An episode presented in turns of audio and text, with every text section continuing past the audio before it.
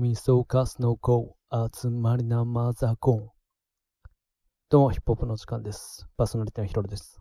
春です。は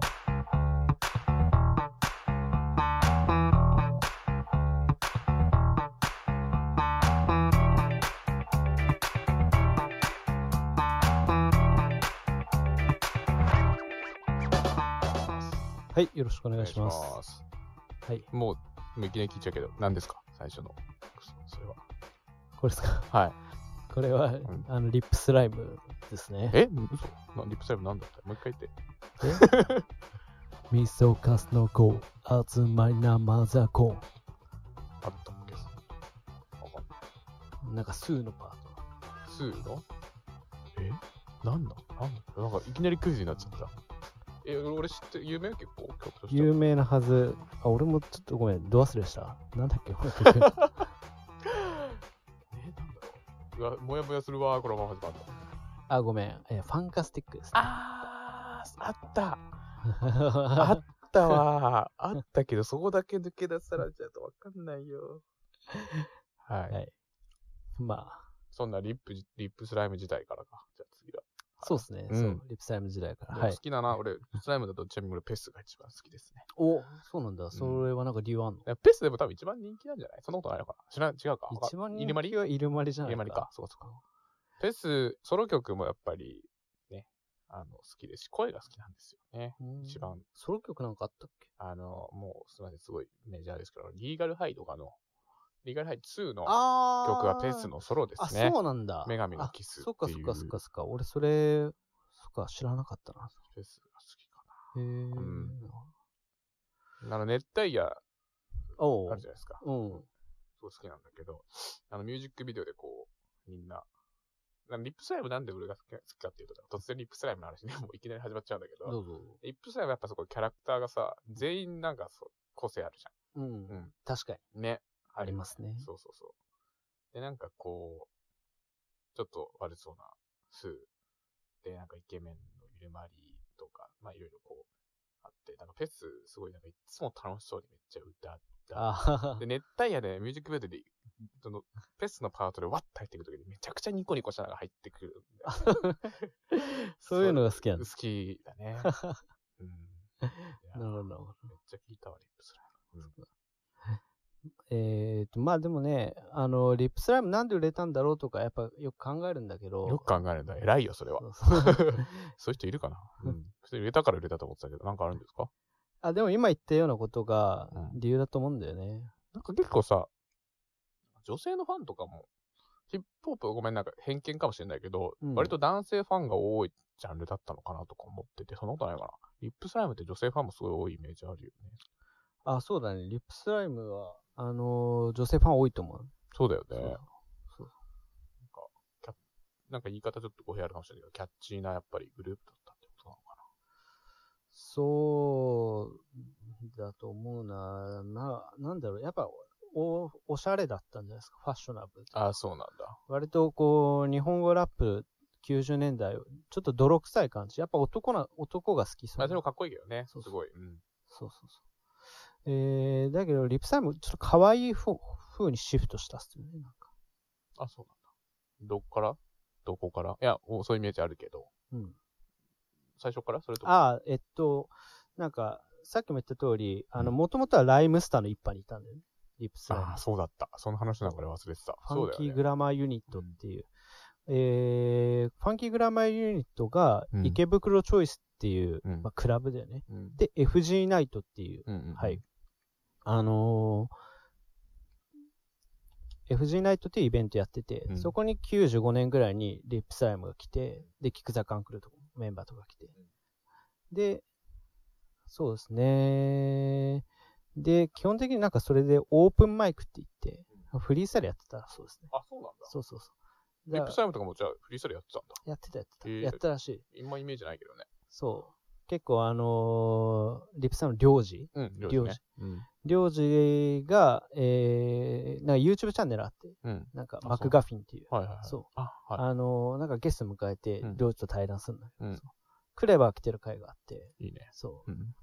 で、やっぱり仲良かったんだよね。うん。リップサイムとキクザカンクルーってそう,、うんうんうんそう。で、両女クレバも、すごいもうな、付き合いも長くて、うんそれこそその FG ナイト時代から。うん。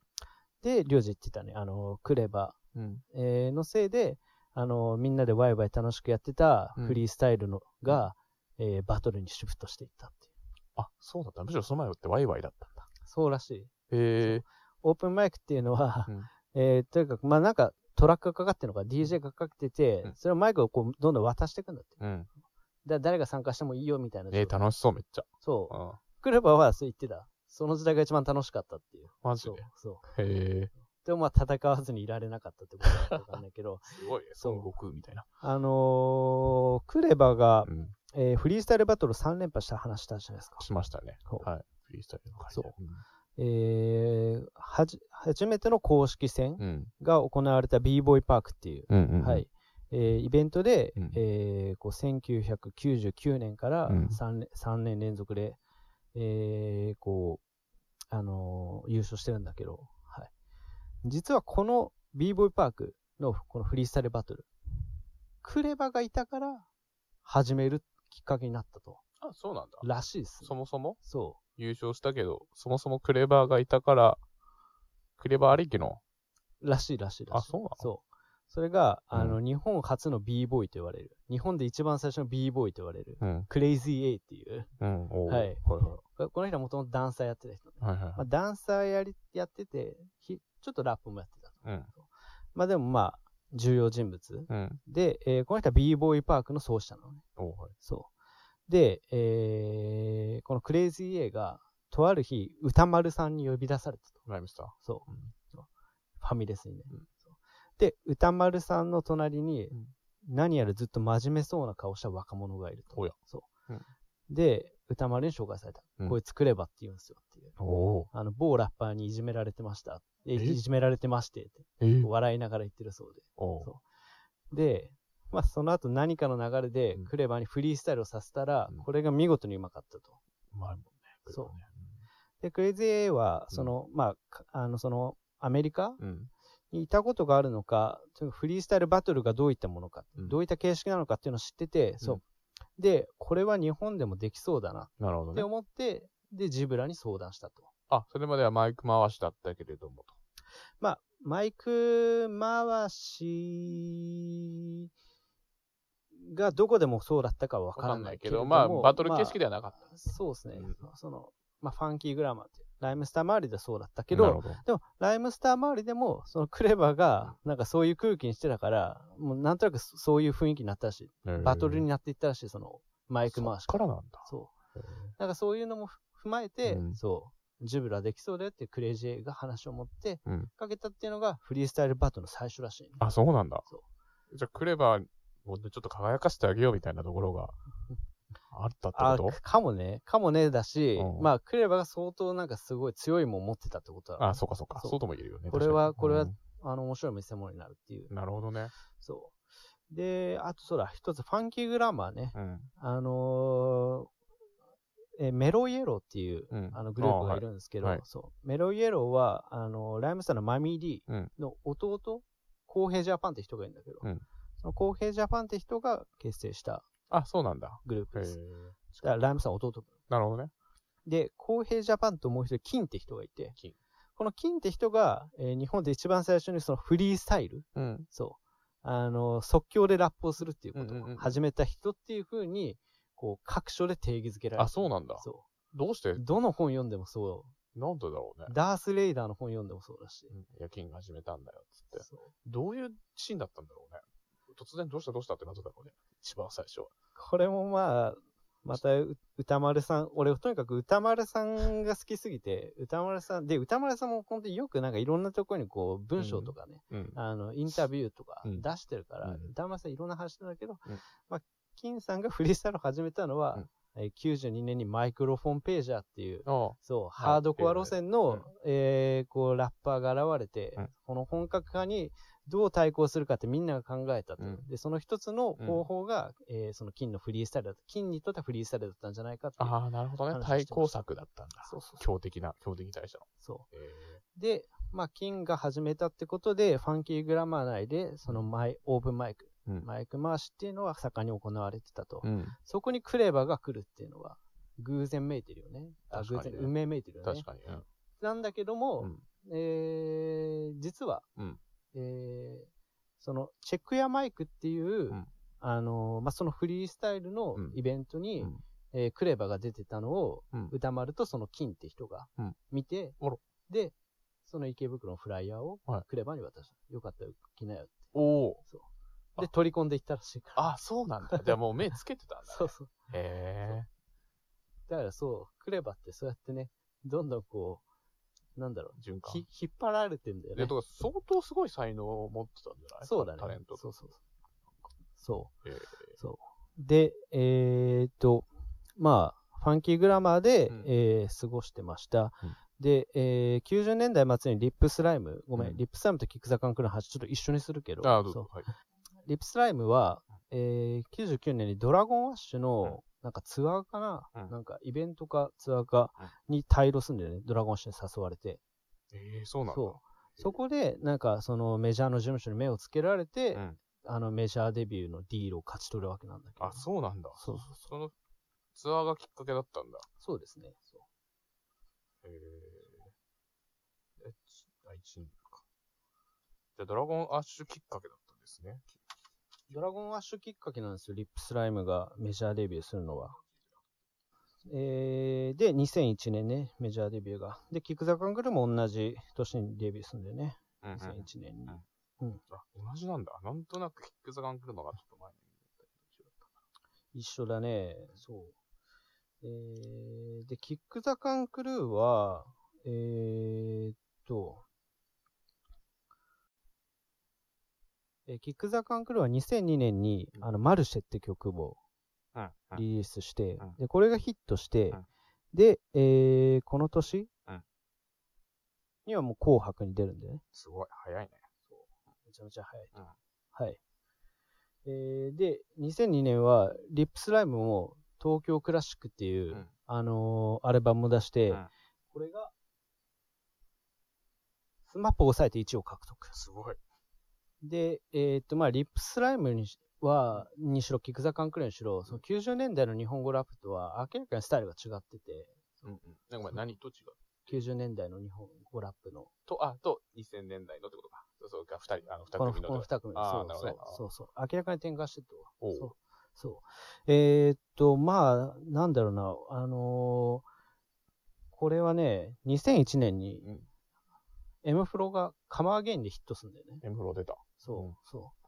カマーゲインっていうのは当時の、えー UK、あの、UK のクラブのヒット、うん。あ、UK のクラブで流行ってたトゥーステップっていう、うん。あのーその音楽性を取り入れて、うん。それを見事 J-POP と混ぜ合わせてるんだけど、うん。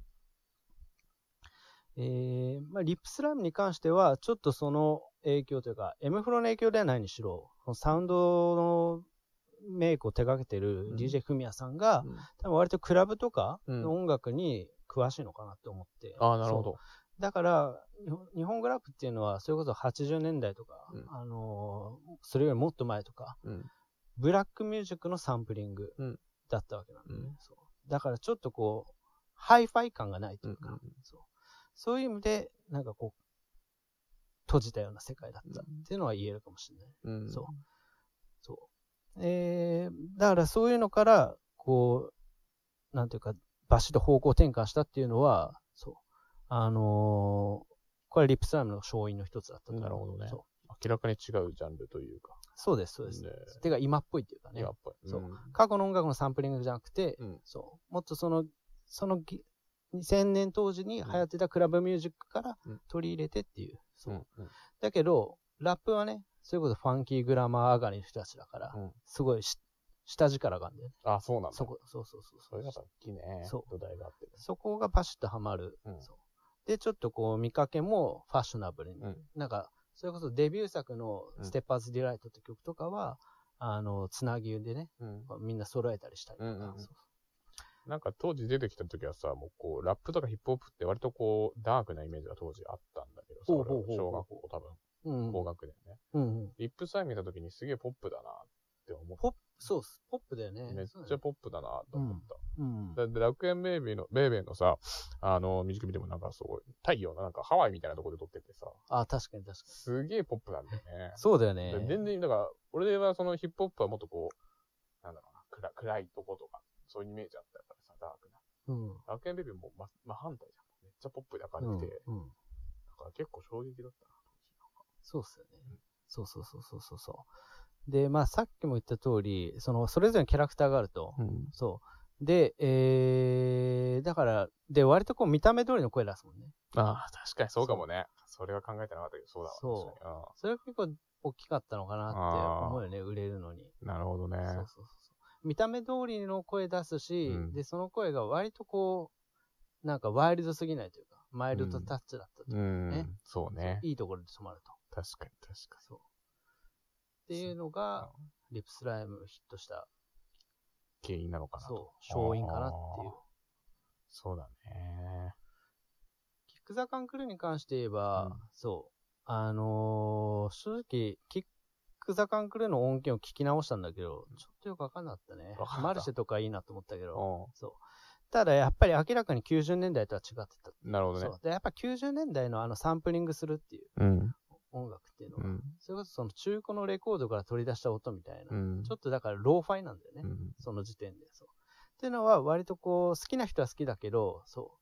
あの、やっぱアングラドンマリではあったのかなと思う、うんキック・ザ・カンクルーは、全部クレバがね、サウンドトラック、あ、サウンドメイキングしてると。うん。そう。で、だから、クレバのそのサウンドの作り方っていうのが、また従来とは違ってて、そこもヒットの要因かなと。あ、なるほどね。で、クレあの、キクザカンクルーも一緒で、うんあのーまあ、見た目通りの声が出る。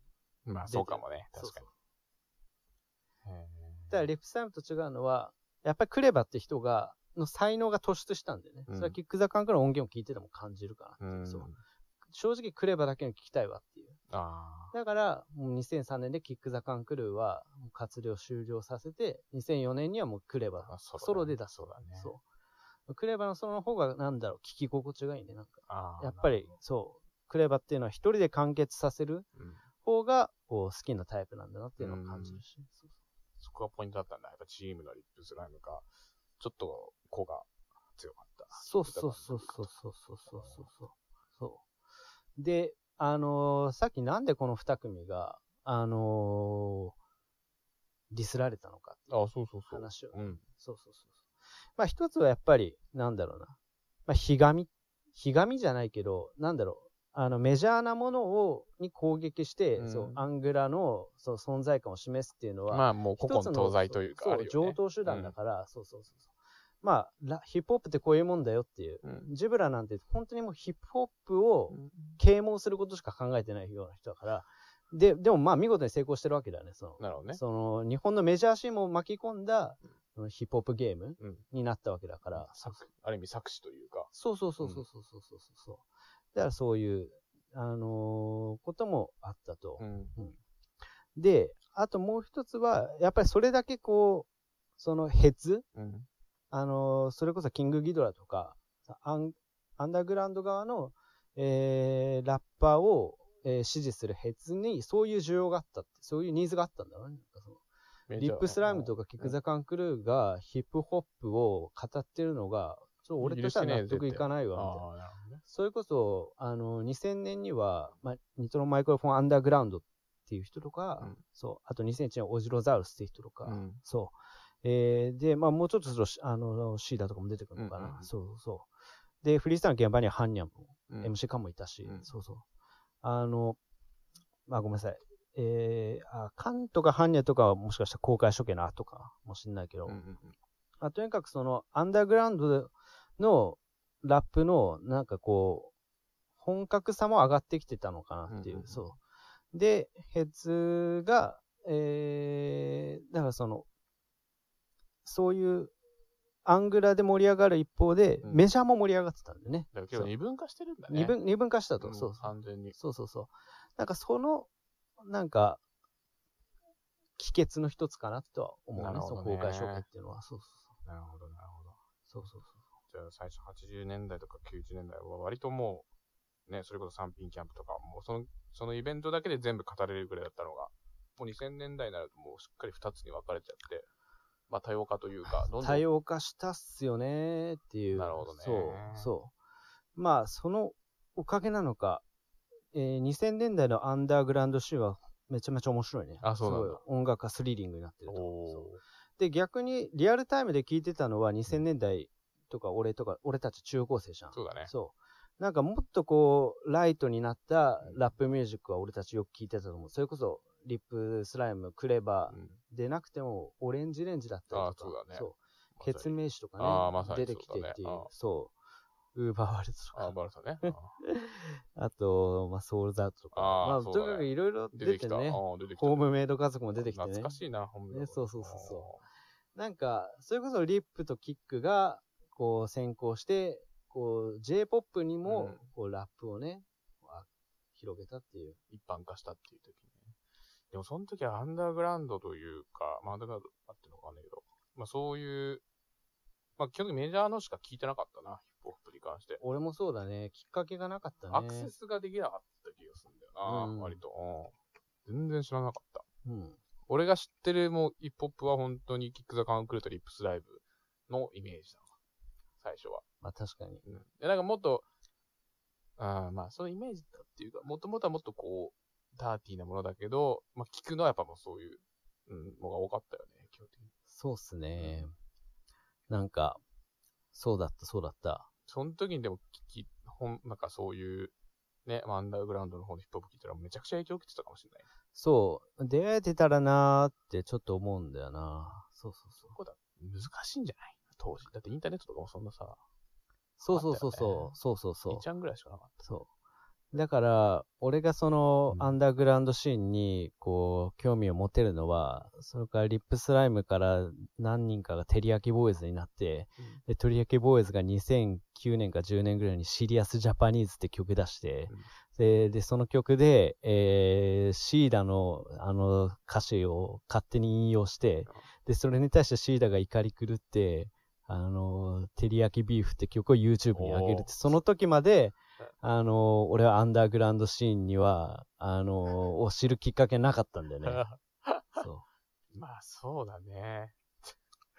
そういう、こう、割と、まあ、そう、でも、でも YouTube 使ってるわけだか。まあ、インターネットとか YouTube がもう広まった時代だもんね。う。YouTube の存在は大きいと。うん。すげえなだから、ある意味、まあ、本当に2010年とかネットが広がってた時はもう、さらに多様化するんだろうな。そうっすよねあ。だからもう、アンダーグラウンドっていう概念もなくなっちゃうのかもね、もはや。あーあ、今はないのかもしんないな、もしかしたら。そうだよねん今はないだろうね。アンダーグラウンドっていうか、うん。正直、まあ、メジャーがなくなってきてるっていう方が正しいのだろうかっていう。なかなか深いっていうか、広がりになりそうな。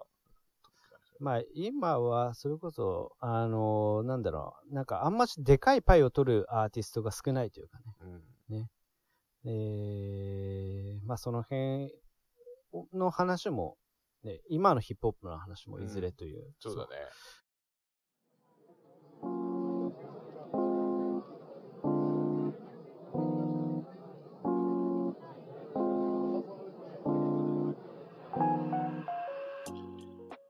今日は、まあ、2000年代初頭までね、うんこれは、あの、まあ、日本語ラップがいかにこう、こう、なんだろう、一般一般のに浸透してきたかそう、人にそう浸透してきたかっていう、まあ、流れでもあったので、まあ、話す意義はあったそうだよね。はいい、やーもう、青春だな。ほんと、リップスライムとか、ね、2018年かな ?19 年か18年に活動休止しちゃったけど。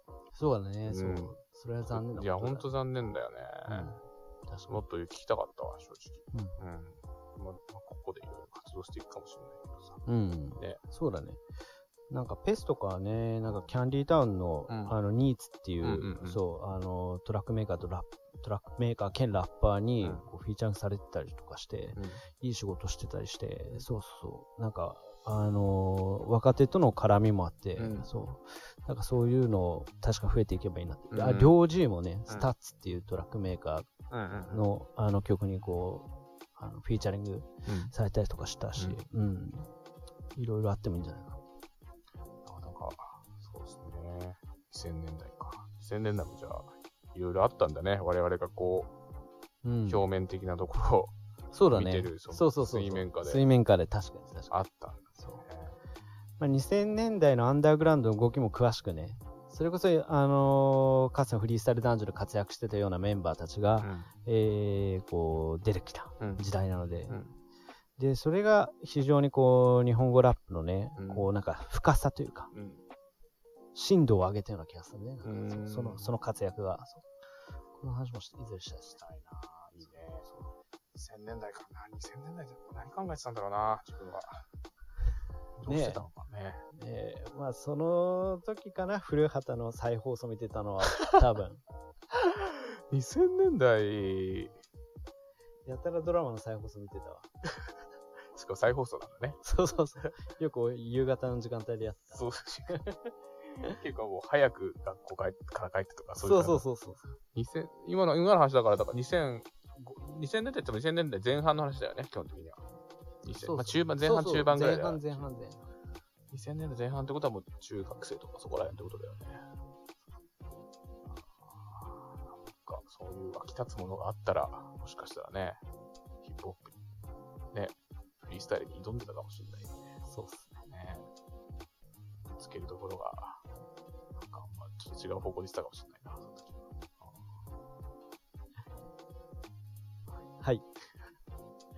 えー、まあ、今日はそういった感じの話をはい、そうですしました。はいなん。かどんどん近づいてきて面白かったな。流れで聞くとそうですね。ね。ねはい。ありがとうございます。はい、ありがとうございます。お聞きいただきありがとうございました。えーよろしければサブスクリプション登録もしくはフォローをお願いいたします。お願いします。ありがとうございました。ありがとうございました。